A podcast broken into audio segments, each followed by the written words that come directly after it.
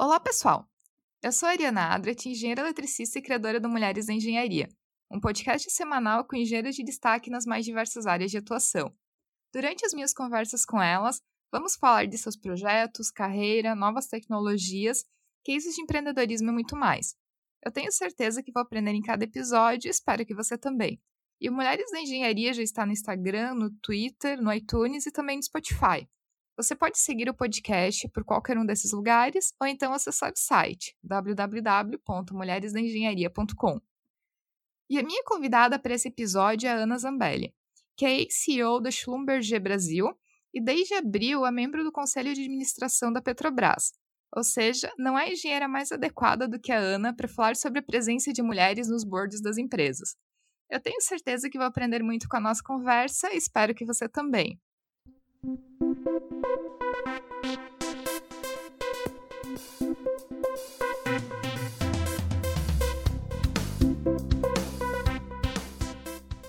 Ana, seja bem-vinda ao podcast Mulheres da Engenharia. Seja bem-vinda aqui para falar um pouco com as meninas e contar um pouco da tua experiência de carreira. Enfim, muito bom te receber aqui para conversar.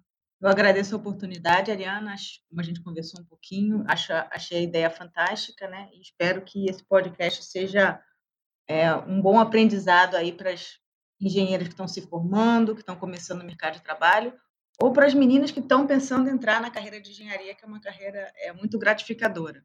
E, Ana, uma das coisas assim que chama muito atenção na tua trajetória é que depois de formada na engenharia, tu entrou como engenheira de campo na Schlumberger e acabou fazendo carreira dentro da empresa até chegar como CEO da Schlumberger Brasil. Então, tu pode comentar para a gente até como é que foi um pouco da tua carreira e até por que, por que razão da escolha de engenharia como graduação? É, na verdade, eu acho que assim, desde, desde muito novinha, né, eu sempre me interessei muito pelas áreas exatas. Eu tive aquela fase em casa, né, que a gente abre o liquidificador, desmonta tudo, remonta e faz funcionar, deixa algumas peças sobrando, mas, mas faz parte. É, então, eu sempre tive uma, uma aptidão maior para a área de, de, tecnologia, a área de exatas, né? Então, escolher engenharia foi relativamente fácil durante o meu segundo grau. Eu comecei fazendo na FRJ, a gente tinha dois anos da engenharia básica, e ali eu acho que foi o meu primeiro grande desafio, que engenharia escolher, né? É, eu estava bem na dúvida, a engenharia de produção era uma coisa relativamente recente na época que eu estava fazendo a minha escolha, e muitas mulheres que entravam para a engenharia acabaram indo para a engenharia de produção. Então, eu conversei com vários professores né, das, das diversas áreas, é, e quando eu conversei com, com o pessoal da mecânica, gente me falando muito bem da parte da engenharia e como que a mecânica era uma engenharia muito flexível, que fazendo engenharia mecânica depois eu poderia ir para diversas áreas que eu, que eu tivesse interesse, e já que eu não estava tão decidida que área eu gostaria, essa podia ser muito interessante. É, mas eu tenho que confessar que o professor que me convenceu a ir para engenharia mecânica foi um professor que, quando eu perguntei para ele se eu deveria fazer mecânica ou produção, ele me disse: vai fazer produção porque engenharia mecânica é muito difícil para mulheres. Então eu saí dali, me entrei na secretaria e me inscrevi para engenharia mecânica acho que eu sempre tive esse empurrãozinho, assim, no momento que alguém me fala que alguma coisa é muito difícil para mulheres, ou que é um desafio muito grande para mulheres, eu falo que toca, toca o botãozinho do agora eu vou fazer, né? É, então, acho que foi daí que veio a minha, a minha entrada na engenharia mecânica, que depois eu me apaixonei. E quando eu me formei, como né, acho que quase todas nós, quando nos formamos, buscando assim aonde trabalhar, em que empresa trabalhar, e acabou aparecendo a Schlumberger, que era uma empresa que eu não conhecia, indicada por um professor, eu me inscrevi no programa de, de treinamento, na seleção para o programa de treinamento. Achei super interessante a seleção. É, era um programa que tinha uma mistura de fazer uma avaliação psicológica e técnica, mas também de mão na massa. A gente, de fato, ia visitar as instalações da empresa, participava de, é, de sessões de manutenção de equipamento. É, fui selecionada e comecei a minha carreira lá como engenheira de campo, né? Como você falou, morei em vários lugares do, do mundo, é, tive a oportunidade de trabalhar para uma empresa que dava muita oportunidade, enfim, aproveitei cada uma dessas oportunidades, trabalhei nos Estados Unidos, na África, na Europa. É, e por último, antes de deixar a empresa, eu fui presidente da empresa aqui no Brasil é, e fiquei, na verdade, 16 anos da minha carreira lá. Depois eu fui para a Transocean, que é uma empresa de sondas marítimas, para ser também presidente da América do Sul. Na verdade, na época que eu fiz essa opção, foi uma opção pessoal, eu já tinha mudado muitas vezes fora do Brasil e estava com um filho relativamente pequeno, preferia ficar no Brasil. Então, decidi direcionar minha carreira é, para ficar na América Latina, para ficar no Brasil. Trabalhei na Transocean aqui, então, no Brasil. Depois, eu trabalhei para eles em Houston. Enfim, a gente faz alguns planos que não necessariamente conseguimos seguir a fio. Acabei me mudando para Houston. De lá, eu fui contratada pelo Grupo Maersk para trabalhar para Maersk Drilling como Chief Commercial Officer. É, me interessei pela oportunidade, porque o Grupo Maersk era um grupo muito interessante. A vida na Dinamarca, né, nos países escandinavos, tem um contexto muito bom de, de equilíbrio família e trabalho, que eu achei que eu estava buscando naquele momento. É, fiquei dois anos lá, o grupo resolveu fazer um, uma divisão né, da área de energia da área marítima. Aí, nesse momento, eu achei que não era adequado mais ficar e resolvi voltar para o Brasil. Tinha o meu um ano aí de acordo com eles é, para voltar a trabalhar no mercado de óleo e gás, em função da, do trabalho que eu exercia lá com eles, que tinha muita informação confidencial na parte de estratégia e comercial. E aí surgiu a oportunidade de fazer o processo de seleção para ser conselheira independente da Petrobras.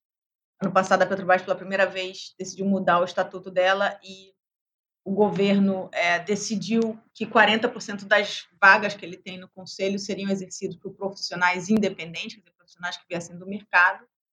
É, passei pelo processo de seleção, fui chamada e estou na Petrobras hoje como conselheira. Essa é um pouquinho aí da minha trajetória. Nossa, e é bem, é bem bacana a tua trajetória, porque quando a gente pensa, por exemplo, em empresas relacionadas à engenharia, como a Schlumberger e tantas outras, a gente pensa num ambiente extremamente masculino. E existe o sonho de, o sonho, ou a, ou a ideia de que o ideal seria a gente talvez ter uma igualdade entre homens e mulheres nessas empresas.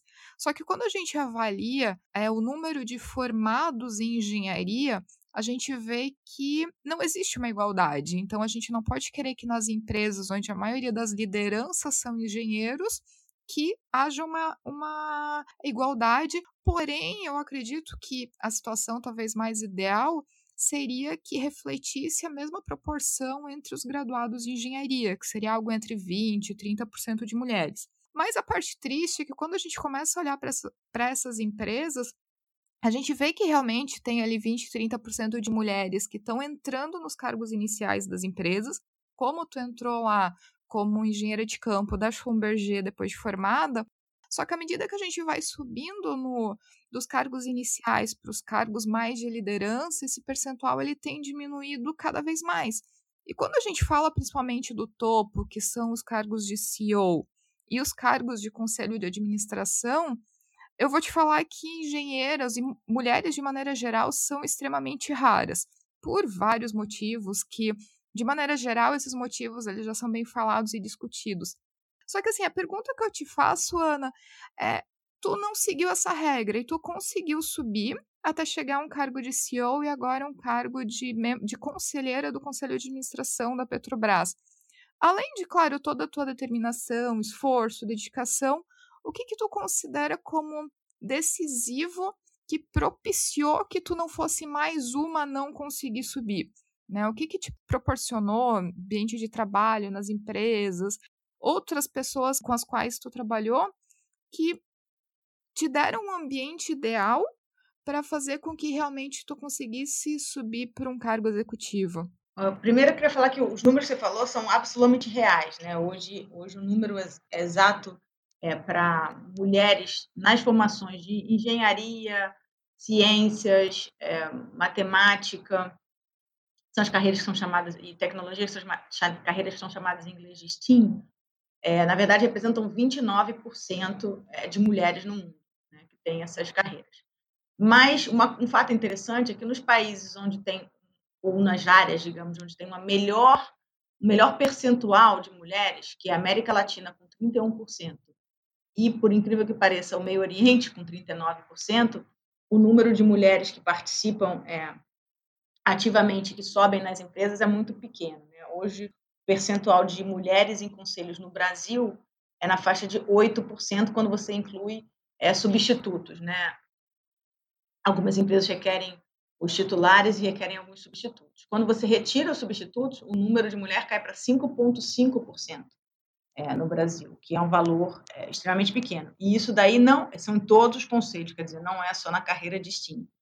Então, na verdade, não se justifica, né? Eu acho que a gente tem um histórico aí que a gente tem que superar. Eu acho que no meu caso, é, eu tive algumas coisas que eu achei que foram bem determinantes na minha carreira. Eu acho que a primeira é você escolher uma empresa para trabalhar que de fato valorize quem você é pelo que você faz, né? E não pela sua nacionalidade ou pelo seu gênero ou pela sua raça, né? Eu trabalhei boa parte da minha vida para multinacionais, mas eu acho que existem vários tipos de empresa, tanto nacionais como multinacionais, onde vai haver um, um determinado preconceito, né? Uma ideia já pré-concebida, né? É, do que que você pode e o que que você não pode fazer. É, como mulher, como brasileira, é, enfim, como jovem, né, mais nova, mais velha. É, e eu acho que é muito importante na escolha para as engenheiras, né, dessa primeira primeira empresa, o primeiro negócio onde você vai você vai trabalhar, você escolher uma empresa que não crie essas barreiras ou que essas barreiras sejam menores, né? Eu acho que isso é uma coisa importante. Acho que a segunda coisa importante, você falou em determinação, mas eu vou um pouco além da determinação, que é a determinação com um propósito, né? É, você identificar as coisas na qual você é bom e que você quer aprender, e que você quer se dedicar e que você quer melhorar, né? E usar a sua determinação com esse foco. Né? A terceira coisa, eu acho que seria a parte de treinamento. Né? A gente sai da faculdade depois de ter estudado cinco anos, né, é, de engenharia, falando, bom, agora eu sei tudo, é, e como é que eu aplico, como é que eu utilizo esse tudo que eu, que eu aprendi. Eu acho que é muito importante para as recém-formadas, né, é, entenderem que os próximos 20 anos elas vão continuar aprendendo, né? E principalmente nos primeiros 5, 10 anos da sua carreira, é, você tem que ter essa fome de aprendizado muito grande, né? É, fazer cursos adicionais é, que te preparem, estar é, tá sempre muito atenta ao que está acontecendo à sua volta, fazer pergunta para as pessoas que estão à sua volta, né? E tentar aprender com essas pessoas mais experientes que estejam à sua volta para você realmente criar uma base sólida, né? criar uma base é, que te deixe confortável para você galgar mais passos no futuro. Então, acho que essa base sólida no começo ela é, ela é muito importante. Acho que no caso da engenharia em específico, né, o inglês é fundamental, independente de você trabalhar para uma empresa multinacional ou não. Eu acho que hoje em dia, mais do que nunca, é, onde a gente tem um, uma universalização de informação muito grande, né? Boa parte do conteúdo está em inglês, né? A gente quando estudou é, os nossos livros todos eram em inglês é, e a língua eu acho que faz é, o conhecimento dessa língua eu acho que faz um, um, um grande avanço. eu acho que esse seria um, um, outro ponto que eu gostaria de destacar. E acho que por último, né? Você se cercar de bons mentores, pessoas que de fato é, tenham aquele interesse em te ensinar, em te guiar, em te dar orientação, é, tanto a nível de atitudes quanto a nível de conteúdo na sua carreira e no seu meio de trabalho, que eu acho que é fundamental para você conseguir criar essa base, essa base sólida. E aí acho que depois dessa base sólida vem muito o que que você quer, né? O que que te faz feliz, né? E aí sim você trabalhar para desenvolver essas características que você precisa no que você quer, mas sempre olhando assim quais são as suas características iniciais, né? É, e aonde você pode melhorar. E também entendendo exatamente quais são as suas áreas, talvez, que necessitam desenvolvimento e não esquecer essas áreas, né? Estar tá sempre trabalhando também nessas áreas de desenvolvimento, para que se elas não se tornem uma nova fortaleza para você, pelo menos elas se tornem alguma coisa neutra que não prejudique essa sua ascensão.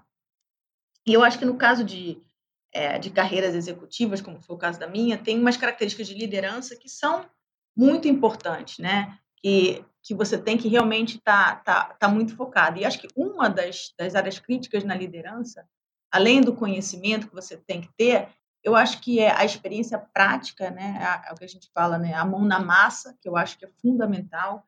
Então, vindo de uma área de engenharia, você ter feito realmente, ter executado tarefas, você ter feito aquela parte braçal, manual no começo da sua área de engenharia para você é, realmente ter, ter na sua bagagem, né?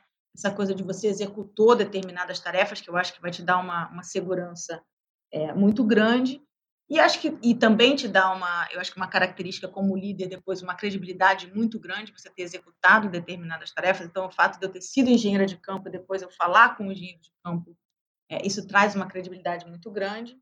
E eu acho que a outra área que também vale muito a pena investir é na comunicação, né? Se comunicar bem, é, escrever bem, ter uma forma de falar com as pessoas corretamente, né?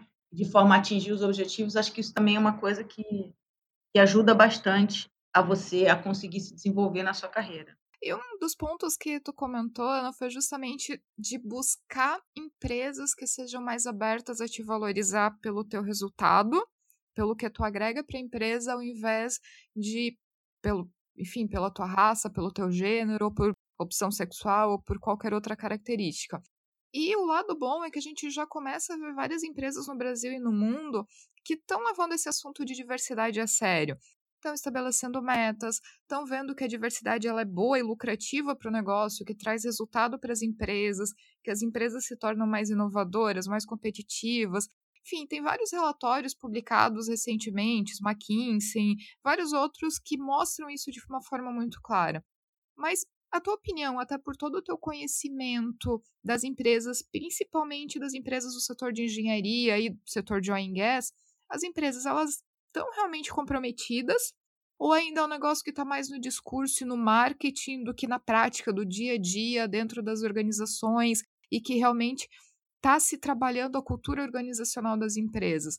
Então, tu tem visto realmente melhorias reais nessas empresas? Olha, eu acho que a gente está num processo de melhoria, né? Um processo de melhoria contínua. Eu acho que a gente já foi pior do que o que a gente está hoje, é, mas ainda existe um gap muito grande, né? É, você falou numa, num ponto bem chave, que é a questão da cultura organizacional das empresas, que estão num processo de transformação.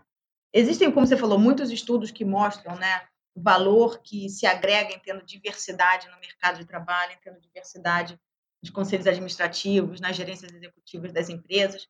Tem um estudo que eu gosto muito, que é um estudo que foi feito pela, pela Harvard Law School, é, em que se fala de, da parte de, de governança e de diversidade nos conselhos. Mas o que eu acho mais interessante deles falarem né, é justamente sobre a questão do aspecto da atitude é, nesse caso, não só das empresas, mas da atitude da sociedade. Né? É, então, eles falam, eles dividem o mundo em três tipos de, de países. Né?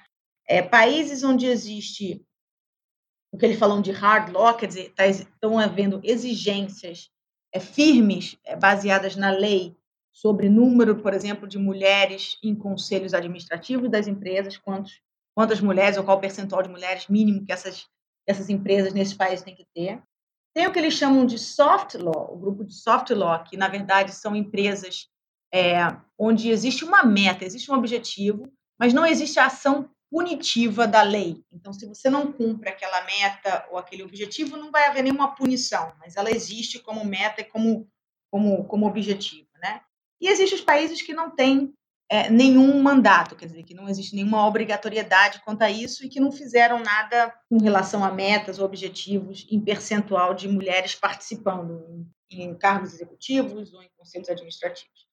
Mas a grande diferença que eles veem dos resultados não vem, na verdade, é, se é sem uma obrigatoriedade, se é o que eles chamam de soft law ou se é o que é hard law. Aonde eles veem os melhores resultados é uma combinação disso com a participação ativa da sociedade. Então, eles usam alguns exemplos, e até fazer uma separação de alguns exemplos é, dos países escandinavos, que alguns têm é, soft law, alguns têm hard law, né, por exemplo, como a Noruega, mas o que, o que eles falam que faz realmente a grande diferença é a participação ativa da sociedade, né? onde eles têm os melhores resultados, por exemplo, que é na, na, na Finlândia, é, eles demonstram que não necessariamente um hard lock, é o que tem na Noruega, é o que vai fazer a, a grande diferença. Mas o que faz a grande diferença lá é que a sociedade entendeu esses benefícios, né? E por isso eles, eles conseguiram atingir é, um grande percentual. É o caso também da Suécia, né? É, enfim, e alguns outros países. Então, eu acho que é isso que faz a, a grande diferença, é essa questão cultural. E nesse aspecto, eu acho que o Brasil ainda é um país é, que está bastante atrasado nisso, e é nisso que a gente tem que trabalhar, nessa questão organizacional das empresas, cultural das empresas, de como é, fazer o mercado de trabalho ser mais receptivo é, às mulheres, ser mais receptivo à diversidade, né, e realmente entender que a diversidade traz valor, traz um valor real, traz um valor na linha, na linha final lá do, do negócio, é, que é o que esses, esses estudos mostram, né? Então, acho que esse é um processo ainda é, e que a gente, de fato, precisa trabalhar para acelerar, porque na América Latina, por exemplo, se a gente não acelerar isso, se a gente deixar isso acontecer de uma forma natural, vamos levar ainda 79 anos, né? É o que os cálculos demonstram, para chegarmos a uma equalidade de, de, gênero nas empresas. Como eu acho que 79 anos não é um número aceitável, né? então acho que a gente precisa fazer mais. As empresas tem melhorado, tem começado a fazer algumas coisas, mas a gente precisa fazer mais e mais rápido. Ana, uma coisa que eu acredito que tu já deve ter ouvido várias vezes é de, enfim, pessoas das empresas falarem que a gente quer diversidade, a gente apoia, acha a ideia incrível, muito legal, mas a gente não tem mais mulheres em cargos de C-level, CEO, CFO ou no, no board, porque não tem mulheres preparadas. Então, é uma desculpa, de certa forma, frequente. Então, assim, tu concorda com essa afirmação? Ou realmente é verdade? Não se tem mulheres preparadas, mas pelo simples fato de que elas não estão conseguindo subir nem para os cargos gerenciais executivos intermediários, ou seja, elas não têm como se preparar porque o teto de vidro está mais para baixo ainda. É, na verdade, eu discordo, tá? Existiu até recentemente, assim, eu, eu, trabalho no mercado de Minas e Energia e foi feito um trabalho por duas é, mulheres né, do, do, Ministério de Minas e Energia, é a Agnes e a Renata, é, que criaram uma campanha né, antes das eleições, justamente fazendo uma abordagem nesse assunto, né, que a gente não tem, talvez, secretárias executivas suficientes no governo, não temos ministras suficientes no governo, e parte do, do, da explicação, elas, mas elas é, não existem, não temos esses perfis. Né? Então, elas criaram um programa uma lista, na verdade, né? foi um programa que virou uma lista que, que é a hashtag Sim, Elas Existem, né? É, onde era para pessoas de todo o mercado que tivessem uma reputação pudessem indicar mulheres de diversos níveis, né? No mercado de minas e energia, especificamente, que pudessem pegar cargos no governo, de vários níveis, superintendentes, secretárias, até ministras, né? E essa lista, eu acho que em um processo de menos de um mês, é, se juntaram 163 ou 166 números de mulheres super bem qualificadas. Né? E o objetivo, na verdade, não é necessariamente que uma dessas mulheres fosse escolhida para ser ministra ou para ser secretária executiva ou, ou para ser superintendente, mas é para tentar derrubar esse preconceito de que a gente não existe. Né? A gente existe, a gente está aqui né? É, e estamos querendo as nossas oportunidades. O que eu acho também que é muito importante nas empresas, as empresas olharem o desenvolvimento da mulher como um todo, né, na, na, carreira dela. Então, tem muitas empresas hoje em dia já focando muito na parte de recrutamento, como que você faz um balanço adequado no recrutamento. Só que esse balanço adequado no recrutamento ele não vai chegar a lugar nenhum se você não tiver certeza de que elas são promovidas também nos cargos é, gerenciais intermediários, para, enfim, terem a mesma proporção de mulheres no final é, da linha, né? Como você tem no começo, você vai ter 30, ou ter 35, ou ter 40, mas se você não, não se certificar de que elas estão sendo promovidas, de que elas estão sendo treinadas, de que elas estão sendo preparadas para chegarem lá, né, nos cargos de diretoria, você vai chegar lá em cima com uma em dez, né, é, de 10%, às vezes 5%, é, nesses cargos mais altos. Então, eu acho que é, um, é uma sequência de coisas que tem que ser feitas. Eu acho que tem algumas particularidades é, na carreira das mulheres, principalmente a questão de se você vai casar, se você vai ter filhos, é, que começa a, a, a, pegar a grande maior parte das mulheres ali entre alguma coisa entre 28 e talvez 38, 40 anos de idade, né?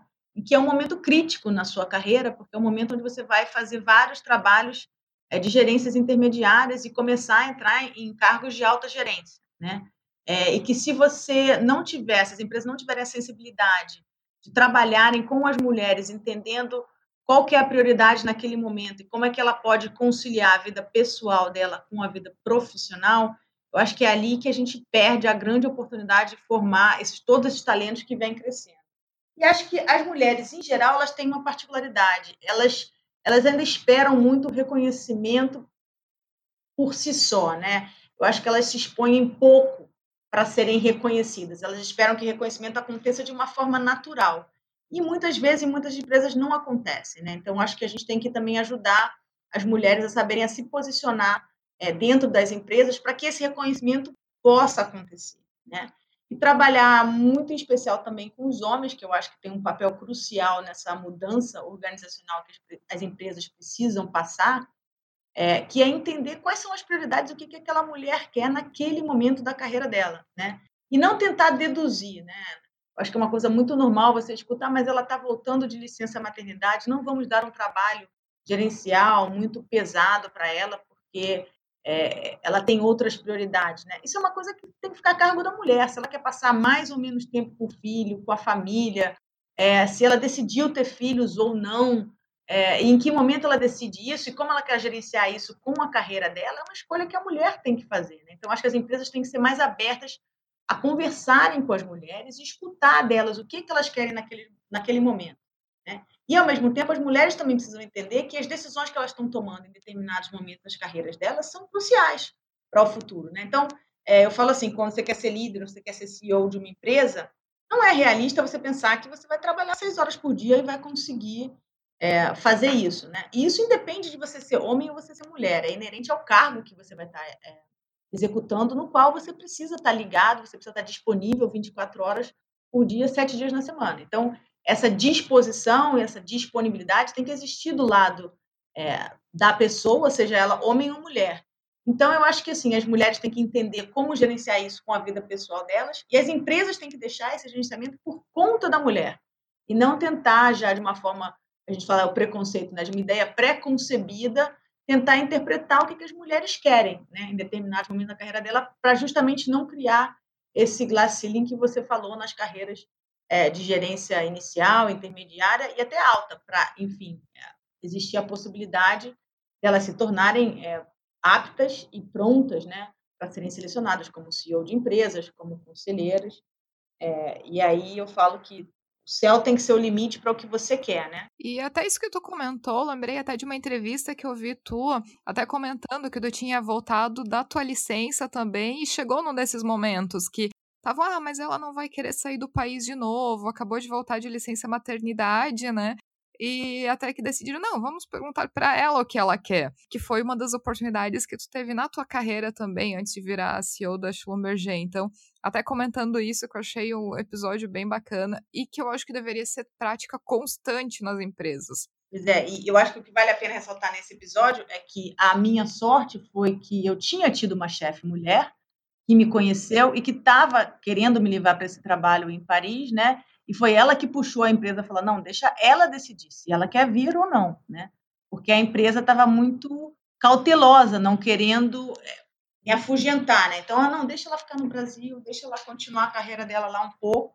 Né? E esse trabalho foi fundamental, me deu grandes oportunidades na minha carreira é, mas teve uma mulher do outro lado que falou: não, essa é uma escolha que ela tem que fazer, não devemos fazer por ela. Eu vi que tu tem feito algumas atividades e alguns trabalhos bem interessantes relacionados à questão de equidade de gênero, inclusive um programa de mentoria que foi lançado junto com o IBP, o Instituto Brasileiro de Petróleo, justamente para formar um grupo de mulheres para mentoria, mulheres do setor de oil and gas. Então, tu pode até comentar um pouco de alguns programas que tu tem se envolvido, como, por exemplo, esse de mentoria e outros programas também.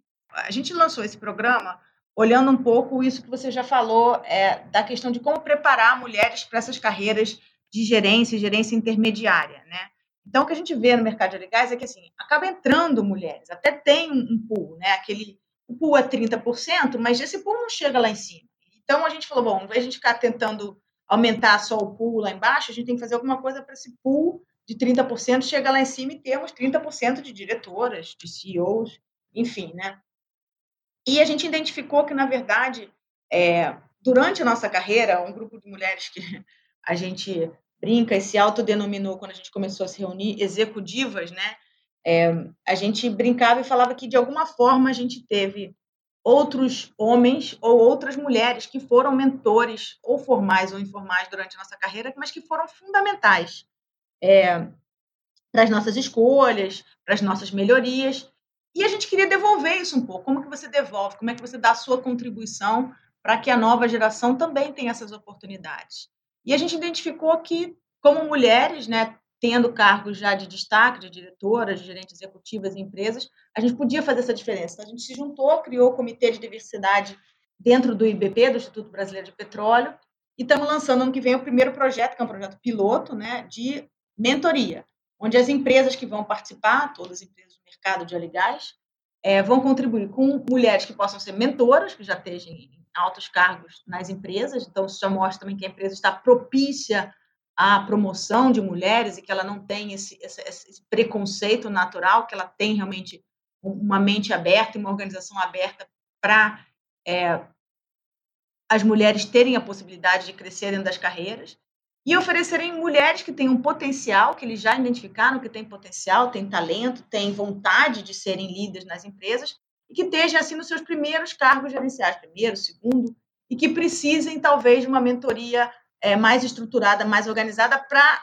conseguir discutir esses assuntos, essas inquietações que a gente tem mais no começo da nossa carreira, é, para que elas possam é, se tornar líderes fortes, né, e galgar posições melhores dentro da empresa. Então, o projeto vai durar um ano, né, um ano de mentoria.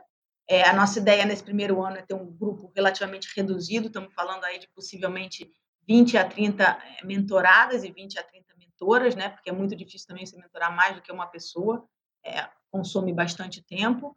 É, com a intenção de que isso possa ser expandido, né? E o foco é são mulheres nas carreiras né, principalmente de STEAM, de engenharia, de tecnologia, é, no nosso caso de geologia, de geofísica, que são as áreas core do, do mercado de óleo e gás, e tentar desenvolver essas mulheres para é, continuarem crescendo como líder nas, nas empresas. Então, esse que é o objetivo aí, tentando atingir justamente aquilo que você falou, não deixar travar é, no meio da carreira, né, para poder chegarmos e termos é, mulheres é, com potencial de serem CEOs, de serem conselheiras daqui a 10 anos, né?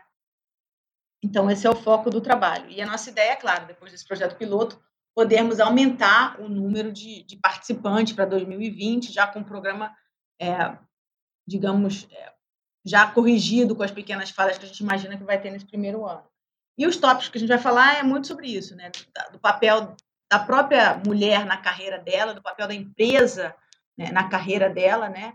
é, quais são as características que ela já tem e as características que ela precisa desenvolver, dependendo de onde ela quer chegar. Então, ter essas discussões de uma forma bem aberta, né? E tentar ajudar com a nossa experiência, né? Somos todas é, mulheres já com mais de 20 anos de experiência na carreira de óleo e gás, tentarmos ajudar é, essas, essas entrantes, digamos, na área de, de liderança no mercado a continuarem se desenvolvendo. Nossa, muito bacana, até te dar os parabéns, porque eu acho que é, é por aí mesmo, eu acho que é desenvolvendo as mulheres mais no início de carreira ou do início para o intermediário, para garantir realmente que elas cheguem e que dê, dê as ferramentas que elas precisem, né? Porque senão, enfim, a gente não consegue ter uma CEO sem ter uma gerente antes. Então é por aí mesmo, quero te dar os parabéns. E, enfim, Ana, até para finalizar, se tu pudesse deixar aqui agora uma mensagem livre para todas as engenheiras, principalmente para as engenheiras estudantes de engenharia que ouvem o Mulheres na Engenharia, que pode ser um conselho, dica de carreira, dica de livro, uma mensagem que tu preferia, o que, que tu falaria para todas essas mulheres? É, eu acho que o mais importante é, para as mulheres que estão galgando aí a carreira de engenharia, né? É você saber que vão ter é, obstáculos sim, mas assim como tem obstáculos, é, eu consigo pensar em muito mais motivos que me deixaram felizes na minha carreira do que motivos que me deixaram tristes. Eu acho que o ganho é, é, muito grande, né? Então, eu acho que não se concentrar nos problemas, principalmente que você não pode resolver, ou nas coisas que talvez te puxem para baixo, mas olhar isso tudo como um desafio, como uma grande oportunidade, tanto de aprendizado quanto de melhoria, e realmente seguir a sua vontade. Eu acho que o céu é o limite para todas as mulheres, acho para todo ser humano, é que tem vontade de fazer alguma coisa. Né? Então, não deixar os obstáculos, é, as pequenas as pequenas dificuldades que apareçam no caminho se transformarem em grandes dificuldades, ou se transformarem em grandes problemas, né? eu acho, eu sempre falo para as mulheres que trabalham para mim, falo assim, o copo está meio cheio ou está meio vazio? O meu está sempre meio cheio, nunca meio vazio. Né? Então, olhar oportunidades.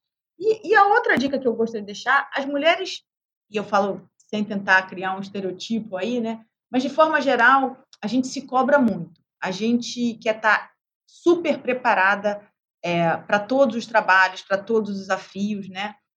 Antes da gente enfrentá-los. Isso é impossível. Você nunca está 100% preparado. Eu não conheço um CEO de empresa que virou CEO de empresa, seja ele homem ou mulher, quando você pergunta para ele, depois de anos que ele já saiu daquele trabalho, se quando ele entrou naquele cargo ele estava 100% preparado para assumir aquele trabalho. E é muito raro alguém estar tá 100% preparado para assumir um trabalho. Né? Então, assim, se eu pudesse deixar alguma dica, é, se atirem, meninas. Se atirem de cabeça, não tenham medo, né? É, o pior que pode acontecer quando a gente pula muito alto é se machucar. E aí é limpar o joelho e continuar pulando, né? Então, não deixem de de abraçar, de pegar nenhuma oportunidade interessante nas suas carreiras por se acharem despreparadas. É, eu tenho certeza que se você tiver, é, que você tem a impressão que está muito mais despreparada do que você realmente está, essa é a primeira.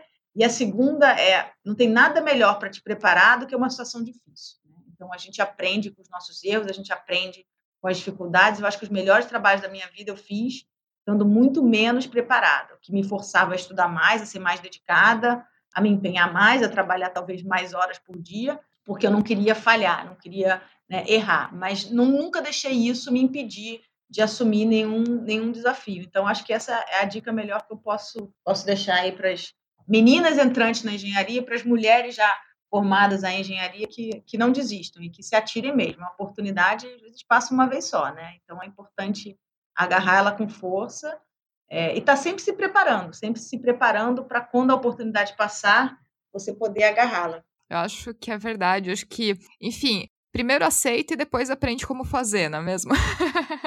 Primeiro pula, depois descobre se tem paraquedas. Bem isso, bem isso. Mas, Ana, queria te agradecer muito pela tua presença aqui no podcast, no Mulheres da Engenharia, pela tua disponibilidade de vir aqui conversar comigo e com todas as meninas, enfim, com todos os ouvintes te dar os parabéns pela tua carreira também, porque eu tenho certeza que tu é um exemplo para muitas das engenheiras que vão estar tá ouvindo aqui o podcast. Enfim, muito obrigada pela tua participação aqui no podcast. Eu agradeço, agra agradeço a oportunidade de participar. Fica aí à disposição, podem me encontrar no LinkedIn. É, e eu me conecto com todas e poder ajudar outras mulheres, assim como eu também tive a ajuda de mulheres e homens fantásticos durante a minha carreira. Eu ficarei feliz em ajudar. E queria parabenizar você, Ariana, pela iniciativa, que eu achei fantástica, um projeto muito legal. E acho que projetos como esse é que vão fazer esses 79 anos que a gente ainda vê de, de diferença aí para as mulheres e os homens atingirem os mesmos níveis nas empresas, é que vão fazer esse número aí, é, talvez não virar 5 ou 10, mas com certeza no máximo 20. Né? Então, são essas iniciativas que a gente precisa. Parabéns aí e um beijo a todas. E se você que está ouvindo tiver algum comentário, crítica ou sugestão, só enviar o um e-mail para ariana.mulheresengenharia.com ou então acessar o nosso site www.mulheresengenharia.com e deixar o seu comentário. E se você gostou desse episódio, ficarei muito feliz se puder compartilhar com outras pessoas que podem gostar também. Um abraço e até o próximo episódio.